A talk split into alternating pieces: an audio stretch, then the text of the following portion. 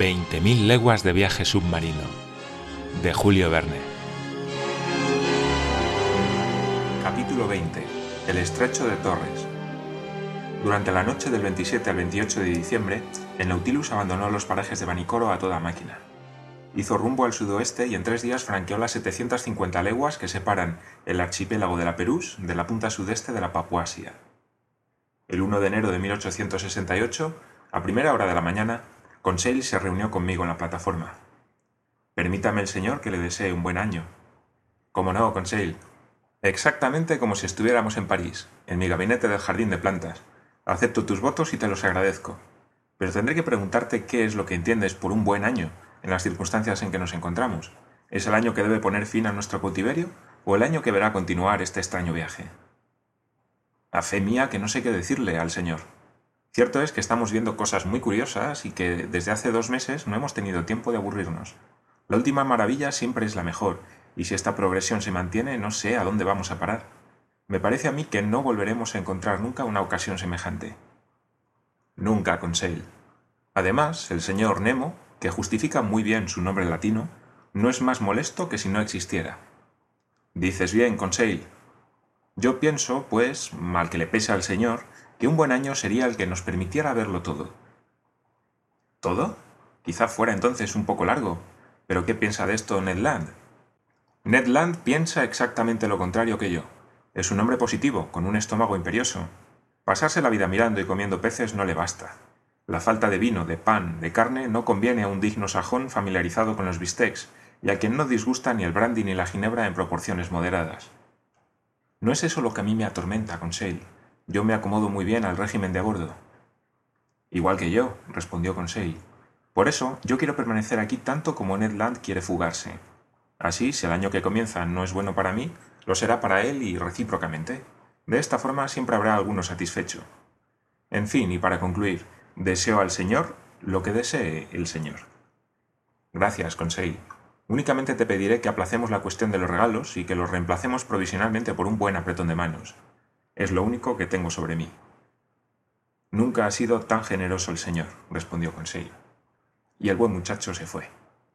El 2 de enero habíamos recorrido 11.340 millas desde nuestro punto de partida en los mares del Japón.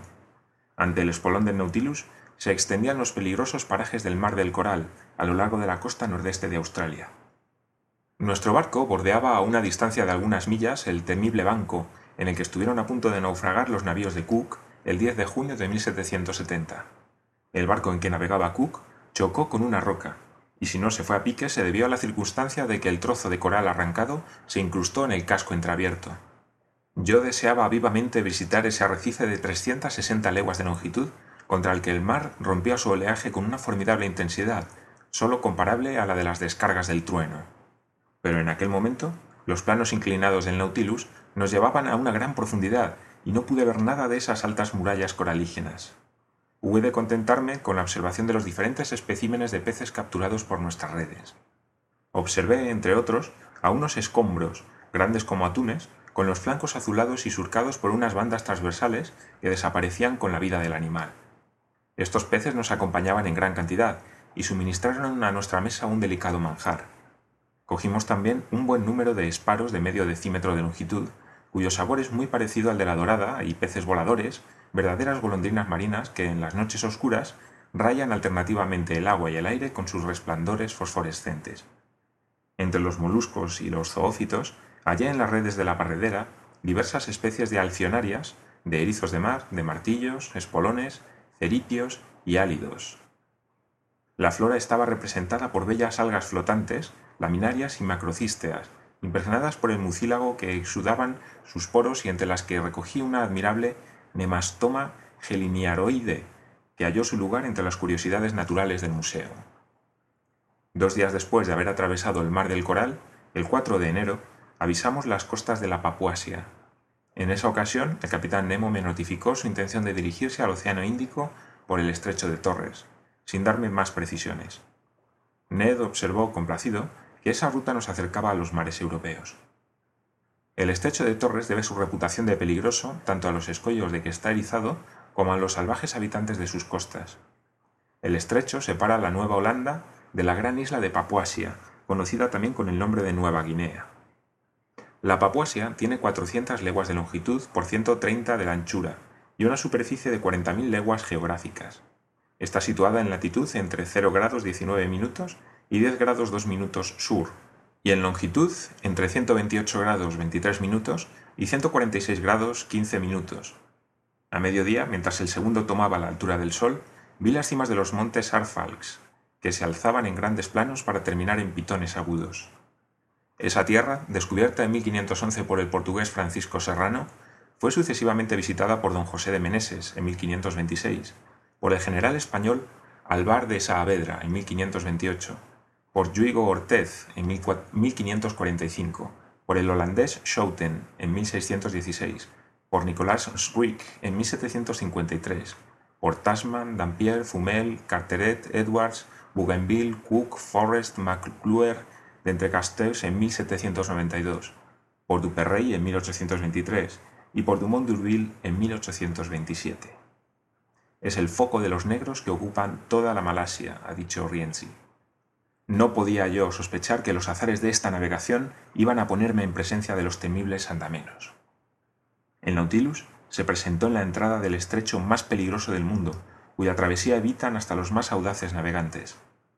Es el estrecho que afrontó Luis Paz de Torres a su regreso de los mares del sur, en la Melanesia, y en el que las corbetas encalladas de Dumont d'Urville estuvieron a punto de perderse por completo en 1840. El Nautilus, superior a todos los peligros del mar, se disponía, sin embargo, a desafiar a los arrecifes de coral. El estrecho de Torres tiene unas 34 leguas de anchura, pero se halla obstruido por una innumerable cantidad de islas, islotes, rocas y rompientes que hacen casi impracticable su navegación. Por ello, el capitán Nemo tomó todas las precauciones posibles para atravesarlo. Flotando a flor de agua, el Nautilus avanzaba a una marcha moderada. Su hélice batía lentamente las aguas, como la cola de un cetáceo. Mis dos compañeros y yo aprovechamos la ocasión para instalarnos en la plataforma. Ante nosotros se elevaba la cabina del timonel, quien, si no me engaño, debía ser en esos momentos el propio capitán Nemo. Tenía yo a la vista los excelentes mapas del estrecho de Torres, levantados y trazados por el ingeniero hidrógrafo Vincendon Dumoulin y por el teniente de navío Coubent Desvois, almirante en la actualidad, integrantes del Estado Mayor de Dumont d'Urville durante el último viaje de circunnavegación realizado por este.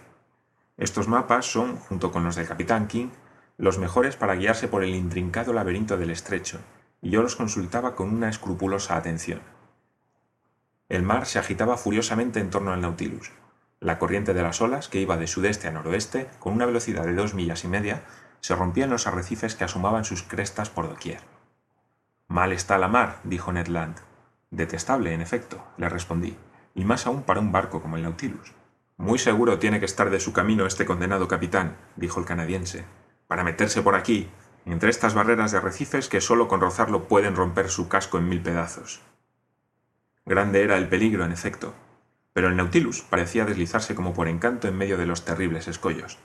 No seguía exactamente el rumbo del Astrolabe y de la Selée, que tan funesto fue para Dumont d'Urville, sino que orientándose más al norte pasó ante la isla de Murray, para luego dirigirse al sudoeste hacia el paso de la Cumberland. Por un momento temí que fuera a chocar con ella, pero puso rumbo al noroeste para dirigirse a través de una gran cantidad de islas e islotes poco conocidos hacia la isla Tound y el canal Malo. Ya estaba yo preguntándome si el capitán Nemo, imprudente hasta la locura, iba a meter a su barco por aquel paso en el que habían encallado las dos corbetas de Dumont d'Urville, cuando, modificando por segunda vez su rumbo hacia el oeste, se dirigió hacia la isla Geboroar. Eran las tres de la tarde y la marea alcanzaba ya casi la pleamar. El Nautilus se acercó a aquella isla, todavía intacta en mi memoria con su hilera de pandanes. Navegábamos a unas dos millas de la isla cuando súbitamente un choque me derribó. El Nautilus acababa de tocar en un escollo y quedó inmovilizado tras bascular ligeramente a babor. Cuando me reincorporé, vi en la plataforma al capitán Nemo y a su segundo examinando la situación del barco y hablando en su incomprensible idioma. A dos millas, por estribor, se divisaba la isla Geboroar cuya costa se redondeaba desde el norte al oeste como un inmenso brazo. Hacia el sur y el este, el reflujo comenzaba a dejar al descubierto las crestas de algunos arrecifes de coral.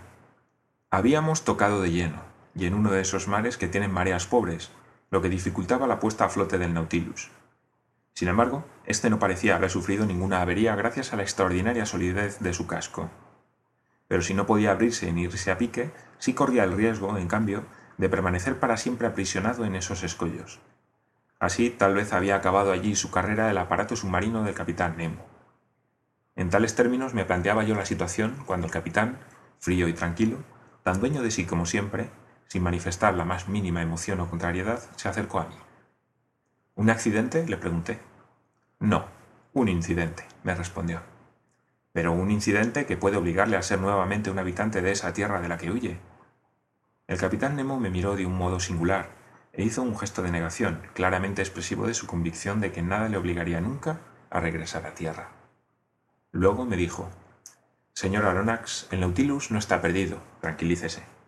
Volverá a ofrecerle el espectáculo de las maravillas del océano. Nuestro viaje no ha hecho más que comenzar, y yo no deseo privarme tan pronto del honor de su compañía. Y, sin embargo, capitán Nemo, le dije, sin darme por enterado del tono irónico de sus palabras, el Nautilus se ha encallado en el momento de la pleamar, y dado que las mareas son débiles en el Pacífico y que no puede usted deslastrar al Nautilus, lo que me parece imposible, no veo cómo va a sacarlo a flote. Tiene usted razón, señor profesor, las mareas no son fuertes en el Pacífico, pero en el estrecho de Torres hay una diferencia de un metro entre los niveles de las mareas altas y bajas. Estamos hoy a 4 de enero y dentro de cinco días tendremos luna llena. Pues bien, mucho me sorprendería que nuestro complaciente satélite no levantara suficientemente estas masas de agua haciéndome así un favor que solo a él quiero deber. Dicho esto, el capitán Nemo, seguido de su segundo, se introdujo en el interior del Nautilus. Este permanecía completamente inmóvil, como si los pólipos coralíferos lo hubiesen enquistado ya en su indestructible cemento. ¿Y bien, señor? me preguntó Ned Land, que se había acercado a mí tras la marcha del capitán. Amigo Ned, que vamos a esperar tranquilamente la marea del día 9, ya que parece que va a ser la luna la encargada de ponernos a flote. ¿Así de sencillo? Así de sencillo. ¿Cómo? ¿Es que el capitán no va a echar el ancla fuera ni disponer su maquinaria para hacer todo lo posible por sacarlo tirando del espía? ¿Para qué? Puesto que bastará con la marea, dijo Conseil. El canadiense le miró y se alzó de hombros. Era el marino quien hablaba en él. Puede usted creerme, señor, si le digo que este trasto de hierro no volverá a navegar por el mar ni bajo el mar. Ya solo vale para venderlo como chatarra. Creo que ha llegado el momento de prescindir de la compañía del capitán Nemo. Amigo Ned, respondí, yo tengo más confianza que usted en el Nautilus. De todos modos, dentro de cuatro días sabremos a qué atenernos sobre las mareas del Pacífico. En cuanto a su consejo de darnos a la fuga, me parecería oportuno si nos halláramos a la vista de las costas de Inglaterra o de la Provenza, pero en estos parajes de la Papuasia la cosa es muy diferente. No obstante, siempre tendremos ocasión de recurrir a esta extremidad si el Nautilus no consigue salir a flote, lo que para mí sería muy grave. Pero al menos no podríamos poner pie en tierra, dijo Ned Land. Ahí tenemos una isla, y en esa isla hay árboles. Y bajo esos árboles hay animales terrestres, portadores de chuletas y roast beefs, en los que yo hincaría el diente muy gustosamente. En eso tiene razón el amigo Ned, dijo Conseil. Y yo soy de su opinión. ¿No podría obtener el señor de su amigo el capitán Nemo que se nos trasladase a Tierra, aunque no fuese más que para no perder la costumbre de pisar las partes sólidas de nuestro planeta? Puedo pedírselo, pero creo que será inútil. Inténtelo el señor, dijo Conseil, y así sabremos a qué atenernos sobre la amabilidad del capitán Nemo. Con gran sorpresa por mi parte, el capitán Nemo me concedió su autorización con toda facilidad, sin tan siquiera exigirme la promesa de nuestro retorno a bordo. Cierto es que una huida a través de las tierras de la Nueva Guinea era demasiado peligrosa y no sería yo quien aconsejase a Ned Land intentarla. Más valía ser prisionero a bordo del Nautilus que caer entre las manos de los naturales de la Papuasia. Se puso a nuestra disposición el bote para el día siguiente. Yo daba por descontado que no nos acompañarían ni el capitán Nemo ni ninguno de sus hombres, y que Ned Land habría de dirigir él solo la embarcación. Pero la tierra no se hallaba más que a dos millas de distancia, y para el canadiense sería un juego conducir el ligero bote entre esas líneas de arrecifes tan peligrosas para los grandes navíos. Al día siguiente, 5 de enero, se extrajo de su alvéolo la canoa y se botó al mar desde lo alto de la plataforma. Dos hombres bastaron para realizar la operación. Los remos estaban ya a bordo y nos embarcamos a las ocho de la mañana con nuestras hachas y fusiles. El mar estaba bastante bonancible. Soplaba una ligera brisa de tierra. Consil y yo remábamos vigorosamente, en tanto que Ned Land manejaba el timón en los estrechos pasos que dejaban los rompientes. La canoa obedecía bien al timón y navegaba con rapidez. Ned Land no podía contener su alegría. Era un prisionero escapado de su cárcel y no parecía pensar que debía volver a ella. ¡Carne! exclamaba. ¡Vamos a comer carne! ¿Y qué carne? Caza auténtica. No digo yo que el pescado no sea una buena cosa, pero sin abusar, y un buen trozo de carne fresca a la parrilla sería una agradable variación. El muy glotón me está haciendo la boca agua, dijo Conseil. Queda por ver, dije, si hay caza en esos bosques, y puede que las piezas sean de tal tamaño que cacen al cazador. Oh, señor Aronnax, respondió el canadiense, cuyos dientes parecían estar tan afilados como el filo de un hacha. Le aseguro que estoy dispuesto a comer tigre, solomillo de tigre, si no hay otro cuadrúpedo en esta isla. El amigo Ned es inquietante, dijo Conseil. Lo que sea, prosiguió Ned Land. Cualquier animal de cuatro patas sin plumas o de dos patas con plumas recibirá el saludo de mi fusil. He aquí que el señor Land vuelve a excitarse, no temas, señor Aronnax, respondió el canadiense, y reme con fuerza. No pido más de media hora para ofrecerle un plato a mi manera. A las ocho y media, la canoa del Nautilus arribó a una playa de arena, tras haber franqueado con fortuna el anillo de coral que rodeaba a la isla de Gueburoa.